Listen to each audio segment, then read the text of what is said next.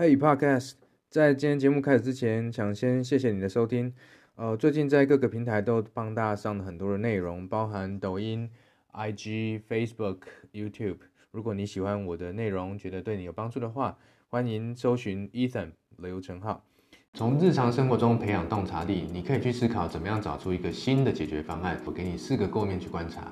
第一是需求，第二是根本，第三是满足，第四是好坏。接下来我举一个例子来让你更容易理解。如果你看到一个人喝真奶，首先要去思考他的需求是什么，他为什么要喝真奶？第二个要去了解的是会造成他这个需求的根本原因是什么？今天他喝真奶是不是有满足他的需求？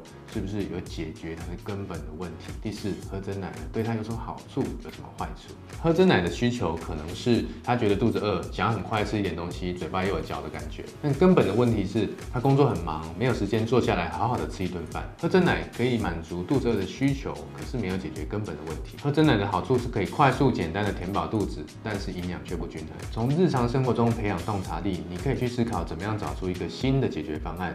也许是做一杯营养均衡的真奶，或者是可以快速吃完的便当。如果你看完这支影片，我希望你可以在底下留言告诉我这部影片带给你最大的收获是什么。因为在整个创业的过程之中呢，我想要知道你最大的收获是什么，你面临到什么样的困难，而我可以提供什么样有价值的内容给你。希望你留言给我。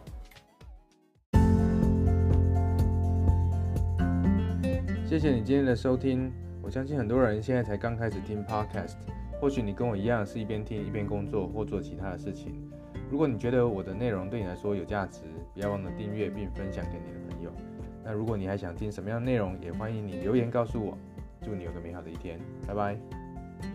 Thank you.